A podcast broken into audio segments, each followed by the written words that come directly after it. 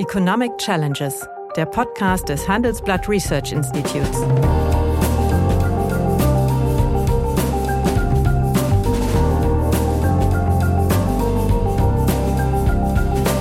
Bert Rürup, der Chefökonom des Handelsblatts, diskutiert mit Michael Hüter, dem Direktor des Instituts der deutschen Wirtschaft, wöchentlich aktuelle wirtschaftliche Herausforderungen.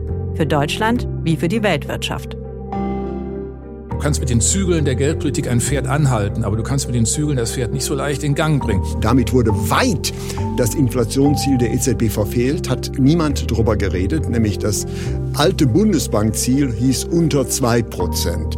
Wir regeln die Probleme der Welt, nicht? Also, dass äh, Klimapolitik eine europäische Politik ist, dass Handelspolitik europäisch gemacht wird, dass wir die Globalisierung europäisch gestalten können. Das heißt also, mehr delegitimieren kann man eigentlich Europa nicht. Hallo, Michael. Guten Morgen, Bernd. Ja.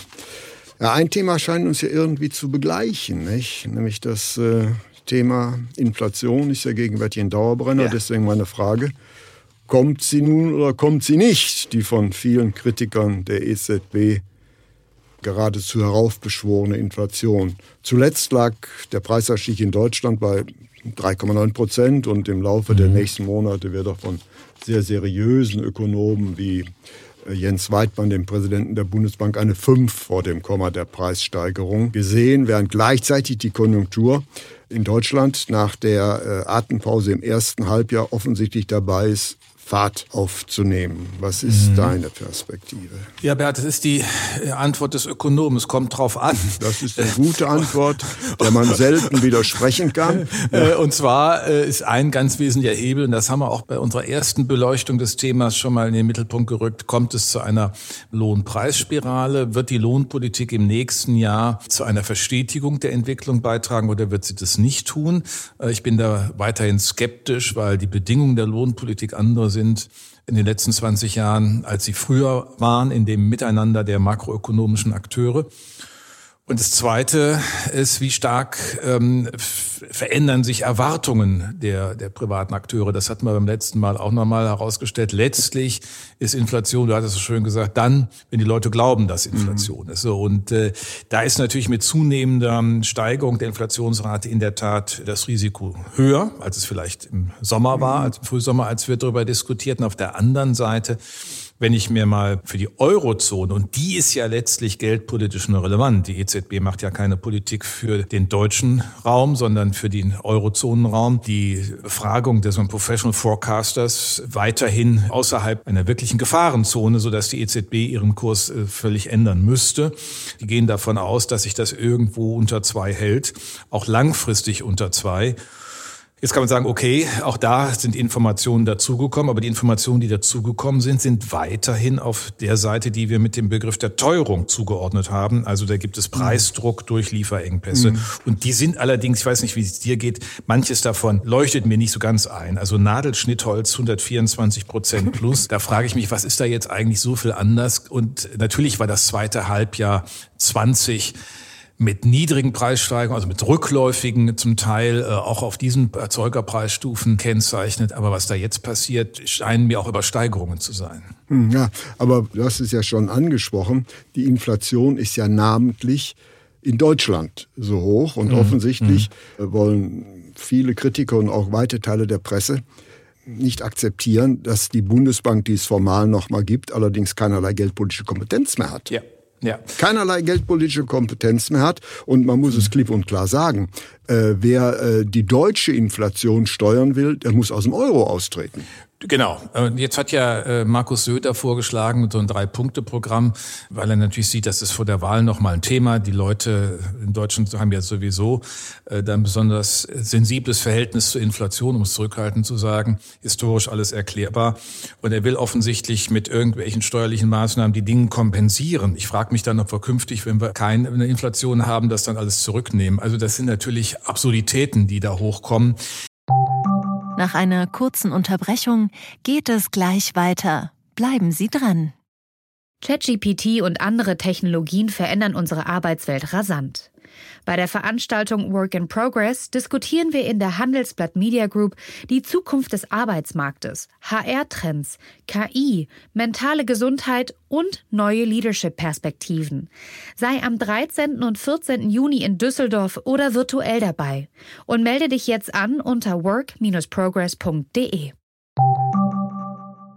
Äh, Politik ist sensibilisiert, aber sie könnte den Leuten auch einfach erzählen, dass hier die Verantwortung, wie du sagst, bei der EZB liegt und die muss die gesamte Eurozone in den Blick nehmen. Und wir sollten eher dafür sorgen, dass der Ausgleich zwischen den verschiedenen Märkten noch intensiver wird, dass die Integration der Märkte mhm. intensiver wird. Und da haben wir ja Bereiche, äh, wo das noch lange nicht so der Fall ist. Ja, und was natürlich auch übersehen wird, der wichtigste Grund, warum die Inflation in diesem Jahr so hoch ist, ist, dass sie im letzten Jahr so niedrig war.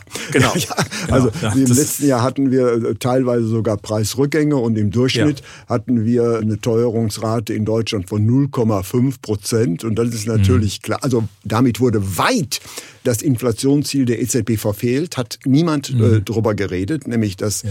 alte Bundesbankziel hieß unter zwei Prozent. Das ist ja 2003 geändert worden. Das heißt mhm. jetzt äh, nah, unter, aber nah zwei Prozent. Ja, ja. Das heißt, dass äh, im letzten Jahr das Inflationsziel dramatisch verfehlt wurde, wird nicht gesehen. Und äh, deswegen ist das im Wesentlichen die Hysterie bei uns auch messtechnisch bedingt. Wenn wir nämlich die 2000 Inflation oder die Teuerungsrate von 2021 auf das normale Jahr 2019 beziehen, wäre die Luft raus. Ja, und das ist genau der Punkt. Äh, auf der einen Seite diese Verquickung der deutschen und der europäischen Ebene. Der Blick für die Geldpolitik ist auf die Eurozone zu richten und von daher hat sie auch ihre Handlungen abzuleiten. Das andere, wir hatten natürlich in der Tat in Deutschland äh, vom August an Monat für Monat bis zum Jahresende minus 0,2, minus 0,3 beim Konsumentenpreisindex. Ja. Das hat ja auch jetzt keine äh, sozusagen besonderen ähm, Reaktionen und Kommentierungen der Politik ausgeübt. Und es gibt eine unglaubliche Asymmetrie in der Bewertung des Inflationsrisikos und des Deflationsrisikos. Zumindest auch in der deutschen Sicht. Ich will jetzt nicht sagen, das letzte war kein Deflationsrisiko, aber allein von der, von der Wahrnehmung der mhm. statistisch ermittelten Ergebnisse ist das so. Und da habe ich immer den Eindruck, da tun sich die Deutschen unheimlich schwer, ähm, Deflation wirklich als das viel greifbare und schwierigere, schwierige Problem, weil du da nämlich als Geldpolitik auch nichts machen kannst. Mein Bild ist immer, du kannst, kannst mit den Zügeln der Geldpolitik ein Pferd anhalten, aber du kannst mit den Zügeln das Pferd nicht so leicht in Gang bringen. Hat schon Karl Schiller gesagt. Genau, so. Und insofern, äh, das, das einfach mal zu betrachten. Und wir kommen ja, das darf man auch mal erinnern, wirklich aus einer Zeit, wo wir in der Tat sehr viel intensiver über deflationäre Risiken auch für die Eurozone gesprochen haben. Und wenn wir auf Alterungsprozesse gehen, ist es ja etwas, weil es mhm. Produktivität kostet, wo man über diese Dinge auch nachdenken kann, ob das nicht, äh, wie wir es in Japan beobachten, dann ein nachhaltiger äh, Prozess ist. Die andere Sicht ist, es kommt natürlich immer wieder hoch, dass wir uns schwer tun, letztlich auch in breiten Kreisen, auch bis in die Wirtschaft hinein, die europäische Geldpolitik als europäische Geldpolitik zu akzeptieren und sie auch unter anderen Bedingungen zu sehen als früher die Bundesbank. Ja, es sind andere Instrumente genutzt worden, das ist auch mhm. durchaus richtig. Man kann lange im Trefflich streiten, ob die Kommen Aufkaufprogramme so, ja. genau, ob die so lange laufen müssen, wie sie jetzt mhm. laufen. Aber grundsätzlich müssen wir uns mal darauf einlassen, es ist eine europäische Frage. Gut. Okay, aber damit sind wir natürlich beim Thema, nämlich bei der Frage, bist du äh, der Ansicht, dass die EZB einen dem sprichwörtlich guten Job gemacht hat in den letzten Jahren? Wenn man allein auf die Konsumentenpreisinflation schaut, äh, dann kann man nicht sagen, dass die EZB ihr Ziel nicht erreicht hätte. Mhm. Zumindest aus der deutschen Sicht. Wir haben eher zu schauen, hat, das hat ja im Frühjahr 2015 begonnen mit unkonventionellen Maßnahmen, also dem Lower Bound Risk, äh, mhm. Zero Lower Bound Risk äh, entgegenzuwirken, dass wir also bei einer Null ähm, Inflation das, die Gefahr haben, abzudrehen und abzukippen. Und daraus sind ja dann Maßnahmen abgeleitet worden, worden mit Offenmarktprogrammen und Kaufkaufprogrammen, die man in ihrer Dimension, in ihrer Laufzeit aus einem Grund schon kritisch sehen kann. Ich habe nie richtig gehört von der EZB, wie sie sich vorstellen kann, da mal wieder rauszukommen. Mhm. Es ist ja etwas gewesen, wo man auch im Jahr 2015 auf 16 in der Tat es geschafft hat, die Inflationserwartungen wieder Richtung anderthalb und diesen Korridor mhm. äh, zu bringen, den du erwähnt hast. Das war richtig. Und dann hätte wäre eigentlich der Zeitpunkt mhm. gewesen, mal vorsichtig zu sagen, pass mal acht, jetzt können wir wieder normalisieren. Ja, also, und dann, hm? hm? dann, ja, eine, und dann kam die Pandemie und dann hat man zu hm. Recht gehandelt. Nur man hat das schon getan auf einem Sattel, der schon sehr hoch aufgehängt war, der schon sehr auf einem galoppierenden Pferd unterwegs war. Ja, ich sehe äh, es ähnlich, aber von einer anderen Seite. Also die Deutsche Bundesbank hatte mal ein Inflationsziel unter zwei Prozent. Ob das 0,2 oder 0,8 oder 1,8 waren, waren mhm. egal. Dieses Inflationsziel hat die EZB genommen, dann aber 2003 abgeändert von mhm. nahe, unter aber nahe 2 Prozent. Okay, dann wurden daraus 2 Prozent und aus diesen 2 Prozent wurden dann symmetrische 2 Prozent. Genau. Das heißt, wenn die Teuerungsrate mal einige Jahre unter 2 Prozent lag, kann sie einige Jahre über 2 Prozent liegen. Und das mhm. erscheint mir sehr problematisch. Das erscheint mir außerordentlich äh, problematisch. Und diese Zielverschiebung, die ist ja schleichend vorangenommen worden, mhm. kann man mhm. doch eigentlich nur damit begründen, dass die EZB seit geraumer Zeit ihr dominantes Ziel, du hast es angesprochen, letztlich darin sieht, ein Zerbrechen der Eurozone zu verhindern. Und zwar dadurch, dass man in den Anführungsstrichen fußkranken Staaten äh, äh, einen Anstieg der Zinsen für ihre Staatsverschuldung ersparen wird. Ja. Das ist sicherlich ein relevantes Argument, äh, die fiskalische Dominanz, wie wir das nennen. Das heißt, die Rücksichtnahme auf die fiskalische Situation dieser Länder. Es ist ja auch im Prinzip nicht ganz unplausibel, dass die Europäische Zentralbank als einzig konsistent und autonom handelnde Institution in Krisen schnell und auch entsprechend handelt. Das haben wir in der Finanzkrise erlebt, das haben wir erlebt auch wiederum im vergangenen Jahr, als die Pandemie ausbrach. Die Finanzpolitiken sind langsam, ähm, sie sind auch unzureichend wirklich dann in der Geschwindigkeit koordiniert.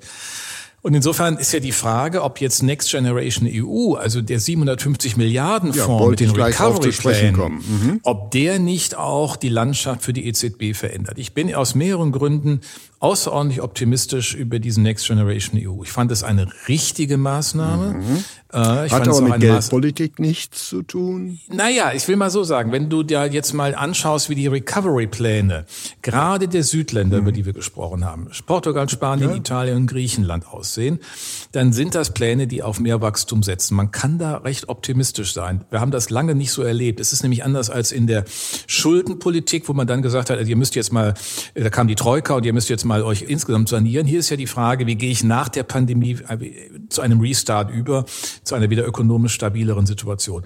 Und das italienische Paket und unter Draghi ist außerordentlich eindrucksvoll. Das wird auch umgesetzt. Ja, ja. ja, das entlastet auch Geldpolitik. Inhaltlich bin ich bei dir. Aber letztlich steht ja hinter diesem Recovery Bond äh, die Heterogenität des Euroraums zu reduzieren, hm. um den Zusammenhalt genau. zu gewährleisten. Davon steht aber in den europäischen Verträgen nichts und auch in der Satzung der EZB kein Wort. Das naja, ist meines Erachtens eine schleichende, man kann das gutheißen, aber ist eine schleichende Verschiebung des Zielkorridors und damit eine Emanzipation von ihrem gesetzlichen Auftrag. Naja, also ich würde mal sagen, die EZB ist eher indirekt dadurch betroffen. Natürlich ist sie einfach auch von der Heterogenität des europäischen Währungsraums natürlich getrieben oder, oder äh, hat, hat sozusagen im Kern äh, mit diesen Problemen, wenn sie so qualitativ sind, auch zu tun. Aber meine These ist ja, wenn die Finanzpolitik hier eine zweite Säule zu dem vorhandenen Haushalt, der aus Beiträgen der Länder finanziert wird und die laufenden Ausgaben definiert, eine Investitionssäule, eine Investitionsunion quasi definiert, dann führt das auch dazu, dass Heterogenitäten abnehmen und Konvergenz, ein zentrales Stichwort ja immer der europäischen Integration, es war ja nicht nur, sich gemeinsam zu bewegen, sondern gemeinsam auf ein höheres Niveau mit geringerer mhm. Divergenz der Entwicklung. Da ist vieles hängen geblieben nach der Finanzkrise. Wir haben eher eine divergente Entwicklung. Ja da wieder jetzt auf Konvergenz zu setzen, entlastet natürlich in ihrem Tun, nochmal gesagt, auch die Geldpolitik. Und ich finde es gelegentlich so erstaunlich, wenn es dann so, äh, wenn wir das mal ein Beispiel machen, ähm, gesagt, ja, also Europa ist schwächer als die USA. Na ja, gut, ähm, die USA lebt gesamtwirtschaftlich im Augenblick von riesen Milliardenpaketen, die Trump zunächst, äh, dann aber jetzt vor allen Dingen Biden äh, auf den Weg bringt und damit eine Dynamik in Gang bringt, äh, die wir, die manche bei uns auch gerne hätten, aber nicht mit diesen Instrumenten. Instrumenten und nicht aus diesen Gründen. Das finde ich immer sehr erstaunlich. Das sind die gleichen, die dann gleichermaßen der EZB vorwerfen, dass sie Falsches tun und dass der Next Generation EU auch ein Irrweg ist. Und das stimmt alles nicht. Wir müssen ja, Moment, Europa Moment, strukturell Moment. Also ein bisschen anders denken. In der Sache äh, stimme ich mit dir überein, aber trotzdem betrachte ich diese Position, wenn man scharf hinschaut, als, mhm. sagen wir mal, äh, vielleicht nicht kontra, doch extra lege.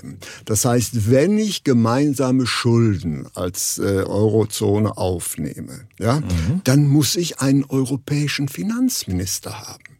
Das heißt, das institutionelle Gefüge ist nicht, sagen wir mal, hat sich nicht mit der äh, von mir aus richtigen Politik verändert. Und insofern wenn man für Eurobonds ist, muss es dafür eine Zentralinstanz geben. Und das ist nicht gewährleistet. Und deswegen ist das, wenn man ganz, äh, sagen wir mal, spitzfindig ist, äh, vielleicht nicht kontra, aber dann doch, sagen wir mal, extra lege.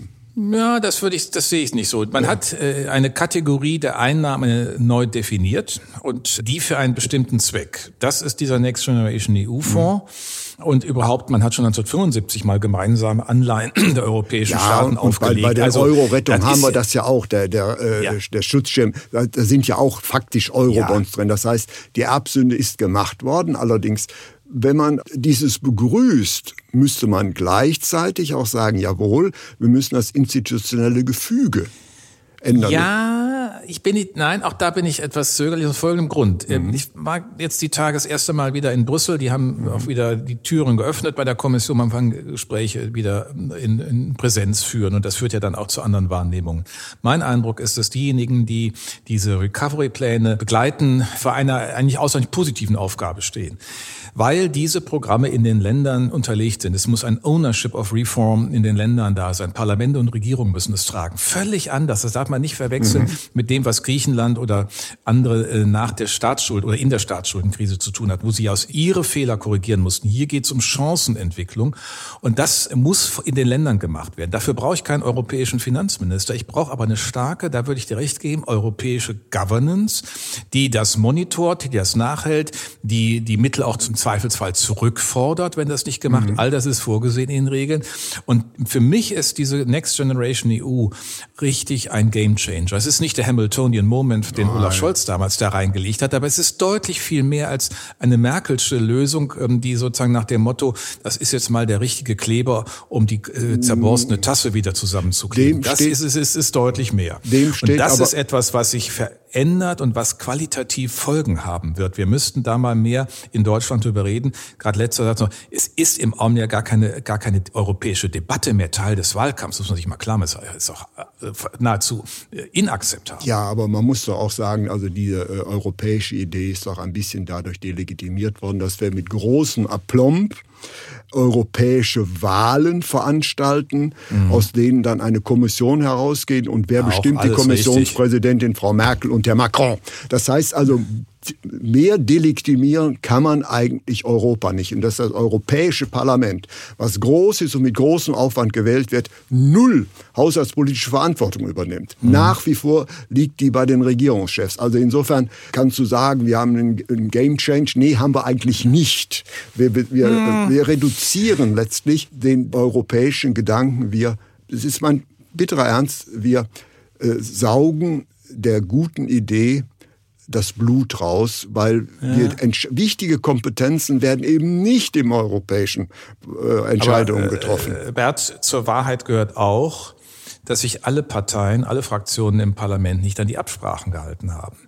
Hätte Timmermans und hätten ja. die Sozialisten sich zu dem bekannt, was sie vorher gesagt hätten, dass die Partei mit die. der größten Mehrheit auch den Kommissionsvorschlag ja. stellt, dann wäre das Manfred Weber gewesen. Das heißt, das Elend hat angefangen, als die Sozialisten sich anders als äh, ja. nach der Wahl 2015 äh, nicht daran gehalten haben. Das heißt, die Parlamentarier, äh, die man haben gar die nicht Chance kennt, aus der Hand gegeben.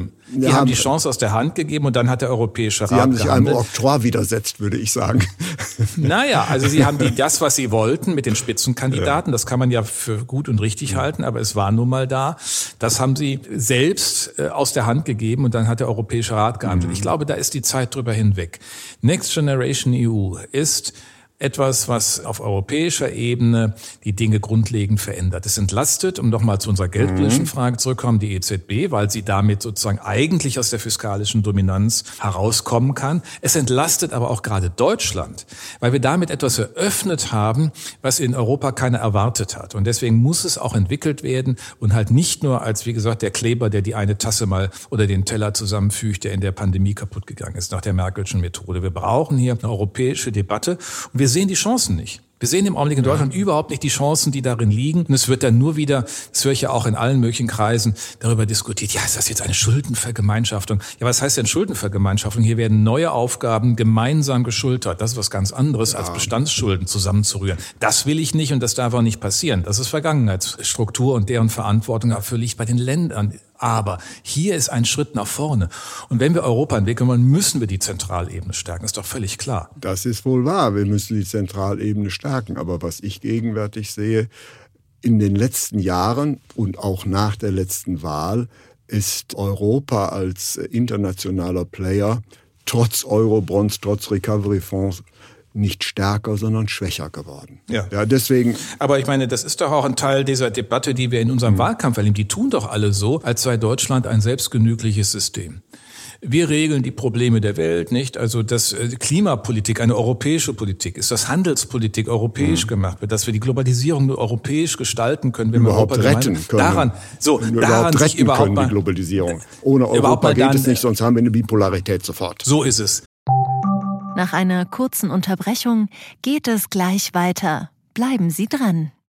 Wie navigieren Deutschlands Top-Vorständinnen durch die aktuell schwierigen Zeiten?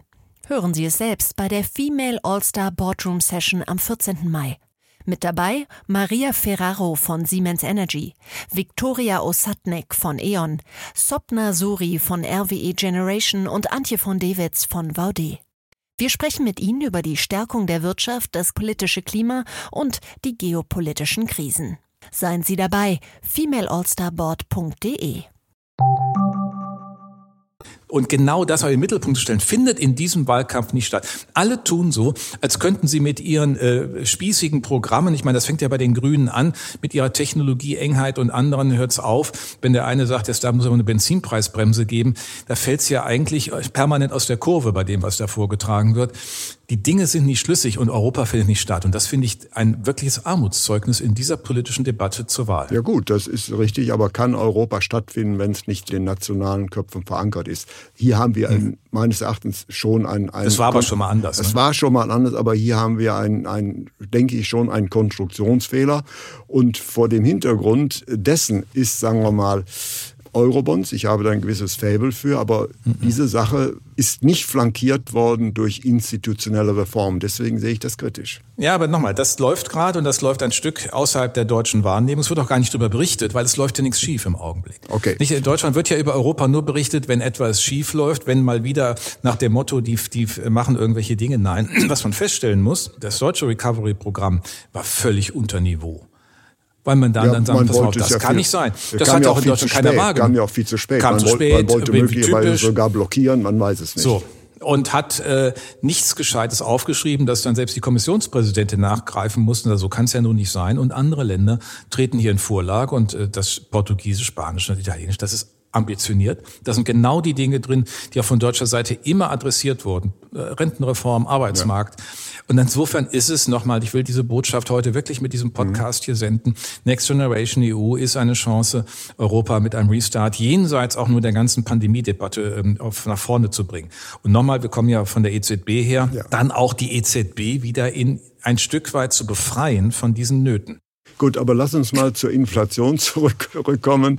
Wir erleben ja gegenwärtig in China äh, einen, äh, ja, doch rasanten auch Anstieg der Preise und der Löhne dort. Mhm. Und China ist ja mittlerweile ein, ein ganz wichtiger Partner auch für Deutschland. Glaubst du nicht, dass die Verwerfungen, die sich gegenwärtig in China abzeigen, auch hinsichtlich des Preisniveaus, letztlich auch nach Deutschland rüberschwappen, da wir doch in großen Teilen von China mittlerweile abhängig geworden sind. Und zwar sowohl als, äh, sagen wir mal, Lieferant von Vorprodukten mhm. als auch als Absatzmarkt.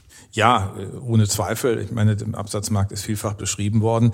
Bei den Vorleistungen ist es ebenso. Und das war ja ein Teil der Qualität dieser Globalisierung der letzten 30 Jahre, dass die über die Globalisierung der Wertschöpfungskette, die Preisdämpfung, Preisdämpfung. Aber diese genau. Zeit ist vorbei. Ja, das war aber auch erwartbar, denn was immer wieder passiert ist, dass ähm, der Lohndruck in Transformations- oder Übergangsökonomien dann doch stärker ist, als man das vorher erwartet. Von daher auch die Kostenrelationen sich verändern. Viele gehen ja beispielsweise auch mit ihren einfachen Produktionen mhm. aus China raus. Sie gehen nach ja. Vietnam, sie gehen in die anderen südostasiatischen Volkswirtschaften, die stabile Rahmenbedingungen mittlerweile bieten. Und insofern ist der gesamte Raum natürlich auch in Veränderung. Das hat mhm. auch zu tun mit der Frage der ökonomischen Kooperation dort. Das gibt eigentlich eher wieder Raum für, für Entspannung. Aber was ja man nicht verkennen darf, wir haben in China ja noch ein, ein Opfer einer Fehlentscheidung würde ich mal sagen, in der Pandemiebekämpfung. Denn wenn du auf Zero Covid setzt, dann musst du natürlich alle naslang, wenn irgendwas auftaucht, einen Hafen dicht machen oder eine Stadt dicht machen oder sonst was abschließen, statt äh, die Leute zu impfen. Ja, und das haben wir im ganzen ostasiatischen Bereich. Wir haben auch in Australien beispielsweise eine Impfquote, die ist gerade mal über, bei irgendwie jetzt knapp über 30 Prozent. Und jetzt stellen sie fest, äh, das mit dem No oder Zero Covid ist vielleicht ein bisschen teuer, ist ein Unfug ersten Ranges, äh, volkswirtschaftliche Schäden, die dazu führen, dass ein Risiko nicht angemessen gemanagt werden kann. Und das merken wir jetzt auch in China, das greift. Wenn dann mal wieder ein Hafen zu ist, dann stehen die Schiffe. Wenn du die Schiffe einmal stehen hast, bis das alles wieder in Gang kommt, das ist, glaube ich, das Learning aus der Pandemie, wie anfällig diese Lieferbeziehungen dann auch sind. Ich glaube aber, dass sich das eher normalisieren wird, ähm, weil auch die Strategien sich ändern. Das aber, was sich nicht kurzfristig ändert, ist der Konflikt, das haben wir auch hier schon mhm. mehrfach mal angeleuchtet, USA, China. Das konnte man auch der beiden Rede entnehmen. Da hat sich eigentlich gegenüber Trump außer im Ton nicht, nichts, nichts geändert. geändert. Aber ich möchte noch auf Inflation zurückkommen. Mhm. Die Älteren, und dazu zähle ich na, dich noch nicht, ähm, können sich daran erinnern, können sich, können sich daran erinnern, dass Anfang der 70er Jahre mal ein Wahlkampf ja. um die Aufwertung der D-Mark geführt wurde. Karl Schiller hieß damals der Finanzminister. 69, ja. ja, ein sehr interessantes Problem, weil bei dem ich damals eine importierte Inflation hatten im System mhm. der festen Wechselkurse. Da schwappte Geld rein, weil die mhm. Amerikaner die Welt äh, vor dem Hintergrund des Vietnamkriegs mit Euro fluteten und die wurden dann hier umgetauscht und haben die Geldmenge hochgeschossen. Deswegen, sagen wir mal, war er für die Aufwertung im Interesse der Geldwertstabilität. Jetzt sehe ich perspektivisch in der Abhängigkeit von China dass wir eine neue Form der importierten Inflation bekommen. Mhm. Und zwar diesmal eine importierte Kosteninflation angesichts der Abhängigkeit. Nämlich, man kann einige Fertigungen kann man dann noch nach Vietnam schicken. Aber mhm. von China kommen wir nicht vorbei und China wird sukzessive noch kein Hochpreisland, aber deutlich teurer werden als in der Vergangenheit. Mhm. Und dann wirkt die Globalisierung eben nicht mehr preisdämpfend, sondern preis Niveau erhöht. Ja, in der Übergangsphase, aber es wäre immer noch günstiger, als wenn wir die Globalisierung nicht hätten. Ja, gut, das, also das, ja gut. Naja, ja, aber, ja, ja, gut, aber ich meine, das vergessen ja, ja einige, ja, ja. weil die sagen, dann können wir die Globalisierung auch gleich lassen. Nein, das ist natürlich das ist nicht Quatsch, die Antwort. aber, aber du hast einen entspannenden Punkt. Wenn man mit Unternehmen auch zu tun hat, die in China vor Ort sind, dann stellt man auch Folgendes fest. Es ist nicht nur an sich der Lohndruck, der durch einfach ein, äh, Wohlstandsprozesse dann steigt und, und solche Kosteneffekte hat, sondern du hast auch eine ganz eigene Art des Verhaltens der Arbeitnehmer, der Beschäftigten. Die wechseln sehr leicht, die sind eigentlich nicht treu, also die bleiben nicht, die gehen und deswegen musst du ganz andere Prämien zahlen. Mhm. Du musst sozusagen als, als Arbeitgeber dich auch anders aufstellen und das äh, in einer äh, Zeit, wo sich die, die Dinge verschieben, wo das möglich ist, machen das die Beschäftigten äh, natürlich nochmal vermehrt. Das Zusatzproblem ist, viele der Saisonarbeiter ähm, sind auch durch die Pandemie bedingt nicht verfügbar. Das heißt, auch dort ein Bereich mit niedrigen mhm. Arbeitskosten, der viel in den Vorleistungen mhm. und so weiter organisiert, fehlt im Augenblick, weil man pandemiebedingt da entsprechende auch innerchinesische äh, Schranken hat. Wander, Wanderbeschränkung hat. Das genau. heißt, es könnte sogar sein, dass diese Verwobenheit mit China zu einem Inflationsimport führen könnte, der dann natürlich die doch sehr zahmen deutschen Gewerkschaften zu einem Nachdenken ihrer Lohnstrategie reizen könnte, bringen könnte. Ja, ich meine, das wird man sehen, äh, wenn die großen Verhandlungen nächstes Jahr anstehen und wenn wir auch erkennen, wie am Jahresanfang dann, wenn die Basiseffekte 2020 raus sind, am Jahresanfang 2022 sich die Inflationsentwicklung zeigt. Wir werden ja ohnehin mal ganz originär auch bei uns mhm. durch den Fachkräftemangel eher höhere Lohnprämien Klar, zahlen. Aber da haben wir noch auch zwei, drei Jahre kommt, Zeit. Haben wir noch ein bisschen Zeit, ja, ja aber das, äh, ja. die Lohnprämien sind ja auch in entsprechenden Knappheitsberufen schon greifbar. Das wird sich auch weiter zeigen. Aber und auch hier ist wirklich ja noch knapp ist, gibt es die leider nicht im Pflege Pflegebereich, aber egal, genau. das Thema. Genau, genau, da haben wir nochmal eine ganz andere Frage, aber ja, ähm, Insofern ist die Frage einer äh, Preis-Lohn-Preisspirale nicht vom Tisch. Ich würde trotzdem sagen, es ist eher das nachrangigere Risiko mhm. und insgesamt äh, wird sich das ein, zu einem erheblichen Maße normalisieren. Es ist ein Aspekt noch bei der Globalisierung zu beachten, wo wir im Augenblick erste Effekte sehen, aber noch nicht wirklich viel 3D-Druck. Mhm.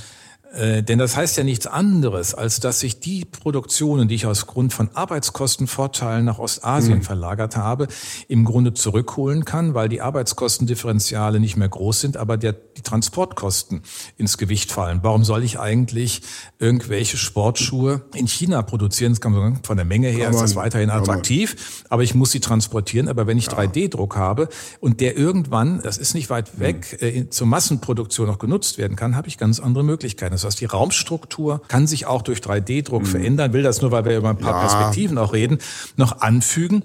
Ähm, also das alles äh, ist natürlich eine Ausreifung von Globalisierung, wo mhm. nachholende Ökonomien äh, mit hoher Geschwindigkeit diesen Nachholprozess vollziehen und dann auch große Wachstumsdynamiken zeigen, ändert dann auch irgendwann die, die, die, die Preiseffekte. Das ja. ist sicherlich richtig. Ja, aber der große, sagen wir mal, Preis und Lohn, damit Lohndrücker, die die Globalisierung mhm. nach dem Kollaps der Sowjetunion ungefähr 30 Jahre lang war und der ersten Take-off Chinas, die ist vorbei. Deswegen werden mhm. wir perspektivisch völlig andere Globalisierungseffekte diskutieren können. Ich mache mal hier dann, einen Break. Oh, ja. Ich wollte sagen, dann wird aber hoffentlich das Nadelschnittholz nicht mehr mit 124 Prozent im Jahr ansteigen. das ist so wahr. Ja, also ich bedanke mich für das sehr interessante Gespräch. Wir waren mit einem relativ dir, banalen Thema eingestiegen und sind dann doch zu, finde ich, äh, Themen gekommen, die in der Zukunft äh, eine ganz besondere Relevanz bekommen und die dann äh, wenig damit zu tun haben, ob das Preisniveau bei uns nun bei 1,7 oder 2,2 Prozent liegt. Ich bedanke so mich für das anregende Gespräch und freue mich auf die Diskussion in der nächsten Woche über den Wahlausgang. Herzlichen Dank. Danke dir. Das war Economic Challenges, der Podcast des Handelsblatt Research Institutes.